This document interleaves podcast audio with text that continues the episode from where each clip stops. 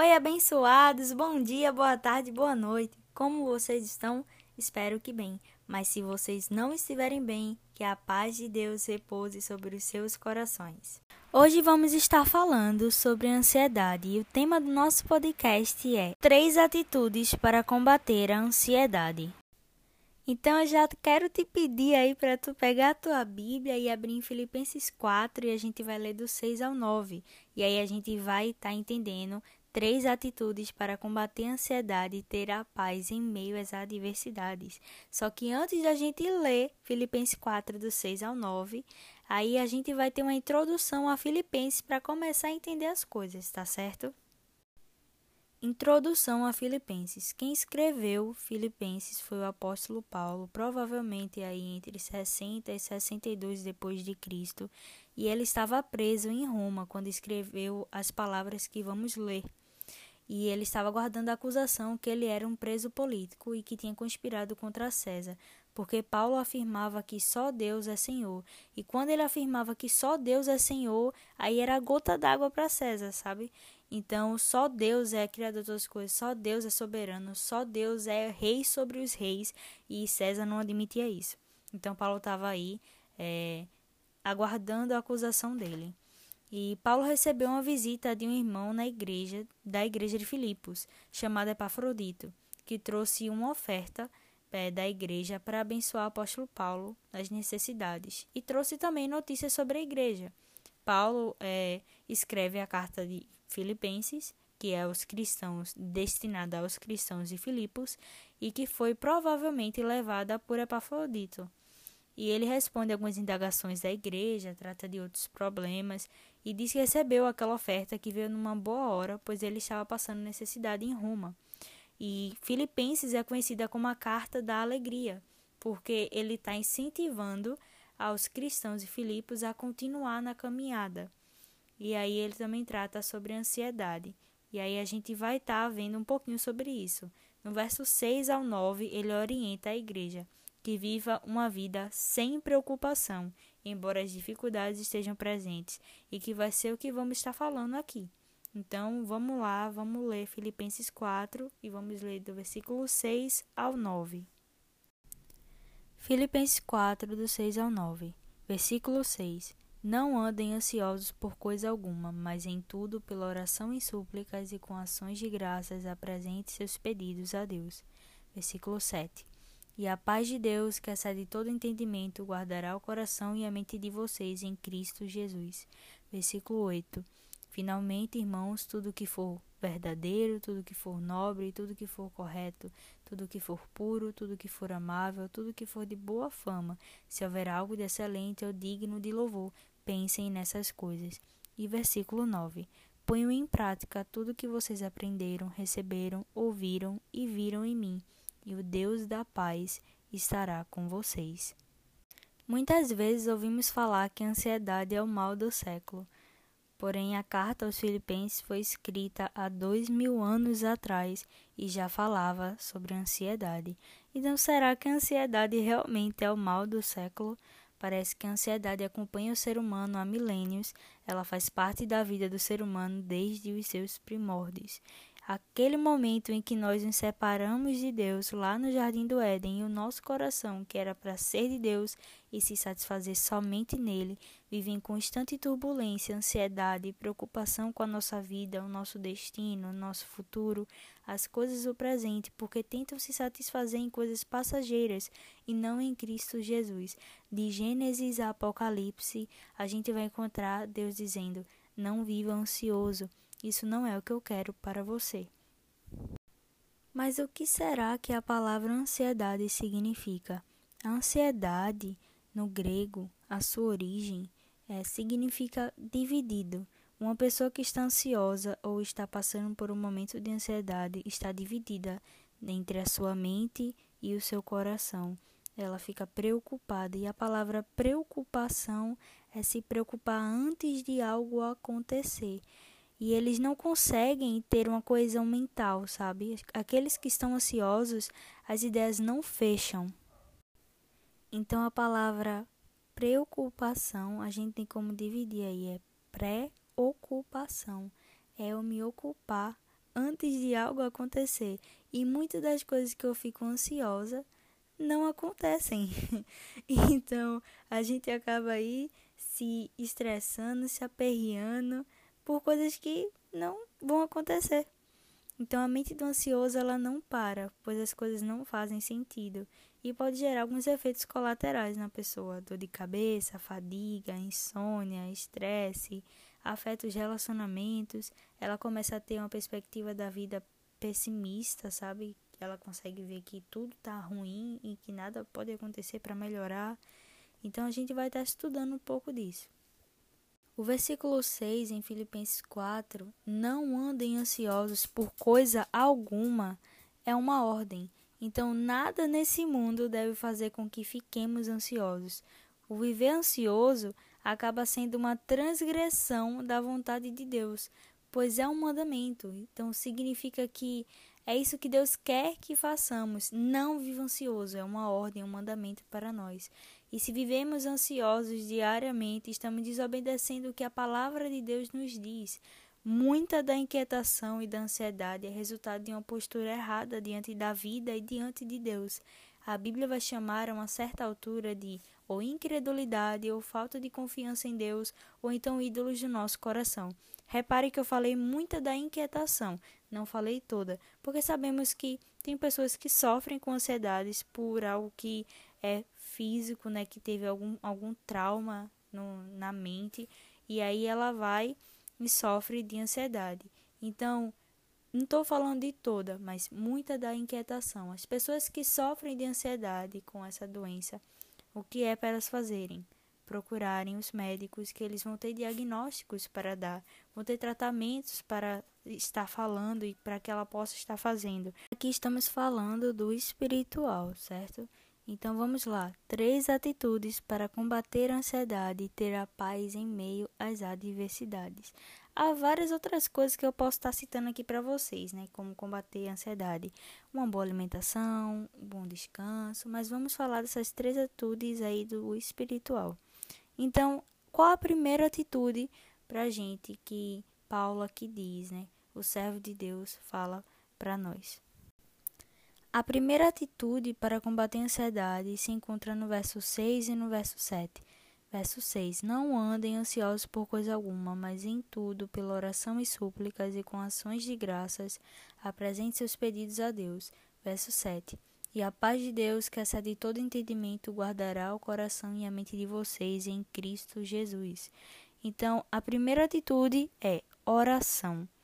Faça conhecida as suas petições diante de Deus. Deus sabe de todas as coisas que acontecem conosco, com o nosso coração, do que estamos passando. Ele vê, ele sabe das coisas, mas ele quer que nós falemos a ele, sabe? Você apresentar a Deus, fazer conhecida é, para Deus. Você apresentar seus pedidos, dizer: olha, Deus, eu me encontro ansioso por tais coisas. E isso você tem que fazer com ações de graças. Então, você ore a Deus, você fale com Ele para ter um relacionamento com Ele. É, é, uma das formas de ter um relacionamento com Deus, né? A gente sabe que é pela oração, que é ler a palavra, praticar a sua palavra, a palavra dele. E ações de graças. O que é aqui ações de graças? É gratidão. Então, agradecer pelo que ele já tem feito em sua vida, agradecer pelo que ele já fez e o que ele já está fazendo. Então, seja grato pelo que Deus ele já tem feito em sua vida. Olhe as coisas por essa perspectiva. O versículo 7 nos traz uma promessa: A paz de Deus, que excede todo entendimento, guardará o coração e a mente de vocês em Cristo Jesus. O verbo, né, guardar que ele usa é do vocábulo militar, é um sentinela. E a paz de Deus é um sentinela, guardando a nossa mente e o nosso coração, deixando entrar somente aquilo que é autorizado por Deus. Então, quando eu apresento as minhas petições e súplicas a Deus e com ações de graça a Ele, a paz que excede todo entendimento guardará o meu coração e a mente em Cristo Jesus. E aí eu queria estar diferenciando com vocês o que é a paz de Deus e a paz com Deus. Então, quando Paulo aqui ele está falando da paz de Deus, ele está falando da paz que procede de Deus, a paz que excede todo entendimento, que procede de Deus, é o sentimento de tranquilidade, de calma, de você estar tranquilo e não estar preocupado, ansioso. Então, aqui, é, a paz de Deus que excede todo entendimento guardará nossa mente e nosso coração, é que justamente o sentimento aí, o que a gente está sentindo ansioso e está preocupado, vai embora quando a gente vai apresentar as nossas petições a Deus. Porque a paz dele, que excede todo entendimento, vai nos dar tranquilidade, vai nos dar calma, vai nos dar descanso. E diferenciando, a paz com Deus não é um sentimento, a paz com Deus é um estado. Antes de conhecermos a Deus, nós éramos rebeldes, insubmissos e revoltados contra Deus. Mas pela fé em Cristo Jesus nós somos justificados e perdoados. E nós não estamos mais em guerra com Deus. Agora temos a paz com Deus. Então, Paulo, quando está falando da paz de Deus, ele está falando do sentimento de tranquilidade e descanso que teremos em Cristo Jesus, certo? Então você pode estar extremamente triste, mas a sua paz com Deus, que é um estado de você não estar mais em guerra com Deus, ela não vai mudar. Então você tem a paz com Deus, você não está mais em guerra com Deus pela fé em Cristo Jesus, mas você que está ansioso não tem a paz de Deus, que excede todo entendimento no seu coração. E aí a segunda atitude para a gente combater a ansiedade está no verso 8. Verso 8: Finalmente, irmãos, tudo que for verdadeiro, tudo que for nobre, tudo que for correto, tudo que for puro, tudo que for amável, tudo que for de boa fama, se houver algo de excelente ou digno de louvor, pensem nessas coisas.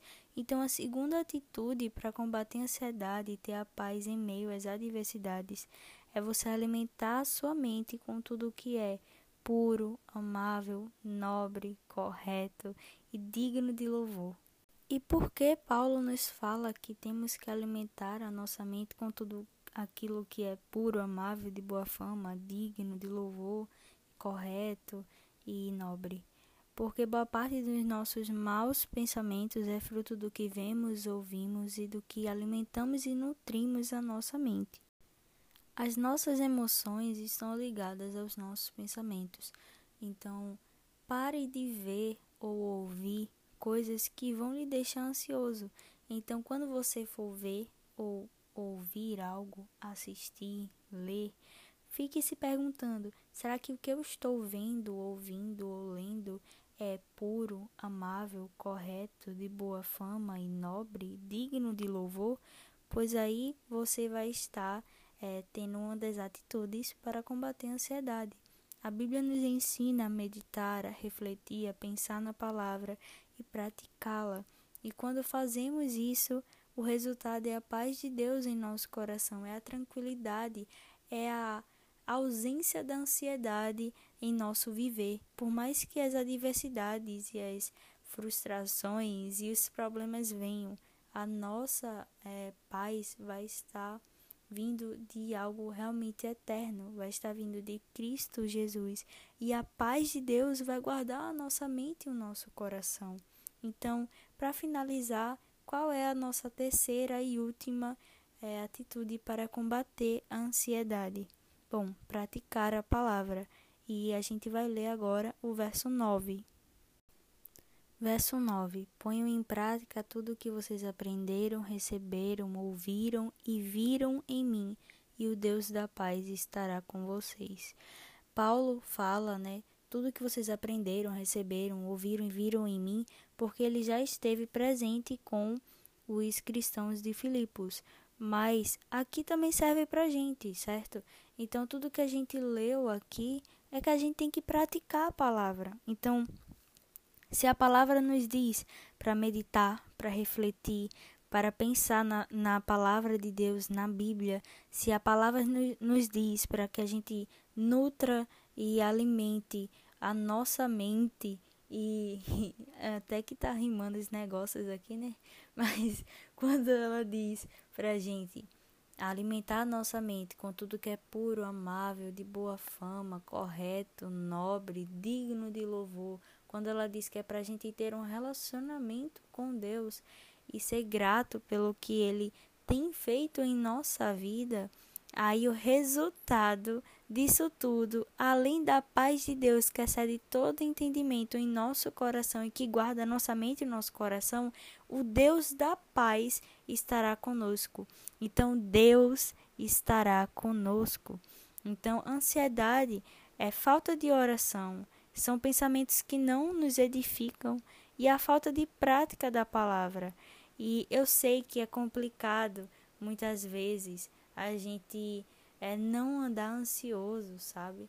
Porque a gente está num mundo que tudo é muito breve, que tudo é passageiro, mas que por essa razão a gente deve se firmar em Cristo Jesus, pois Ele é eterno.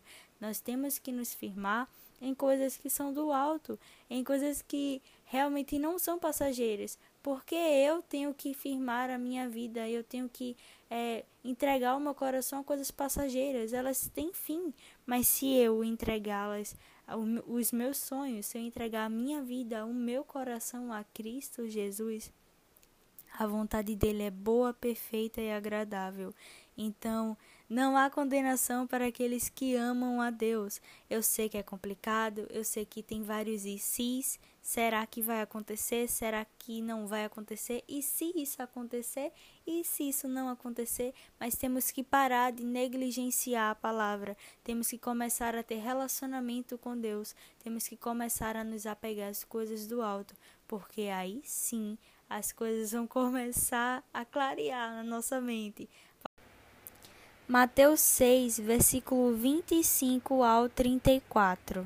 Portanto, eu digo: não se preocupem com sua própria vida, quanto ao que comer ou beber, nem com seu próprio corpo, quanto ao que vestir. Não é a vida mais importante que a comida e o corpo mais importante que a roupa? Observem as aves do céu: não semeiam, nem colhem, nem armazenam em celeiros, contudo, o Pai Celestial as alimenta. Não têm vocês muito mais valor do que elas? Quem de vocês, por mais que se preocupe, pode acrescentar uma hora que seja a sua vida? Porque vocês se preocupam com roupas?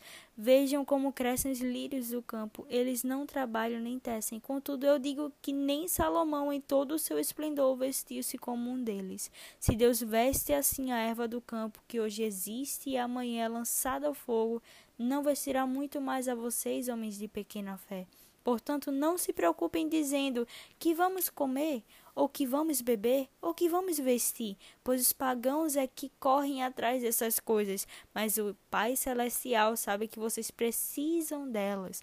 Busquem, pois, o primeiro, em primeiro lugar, o reino de Deus, e a sua justiça, e todas essas coisas serão acrescentadas a vocês.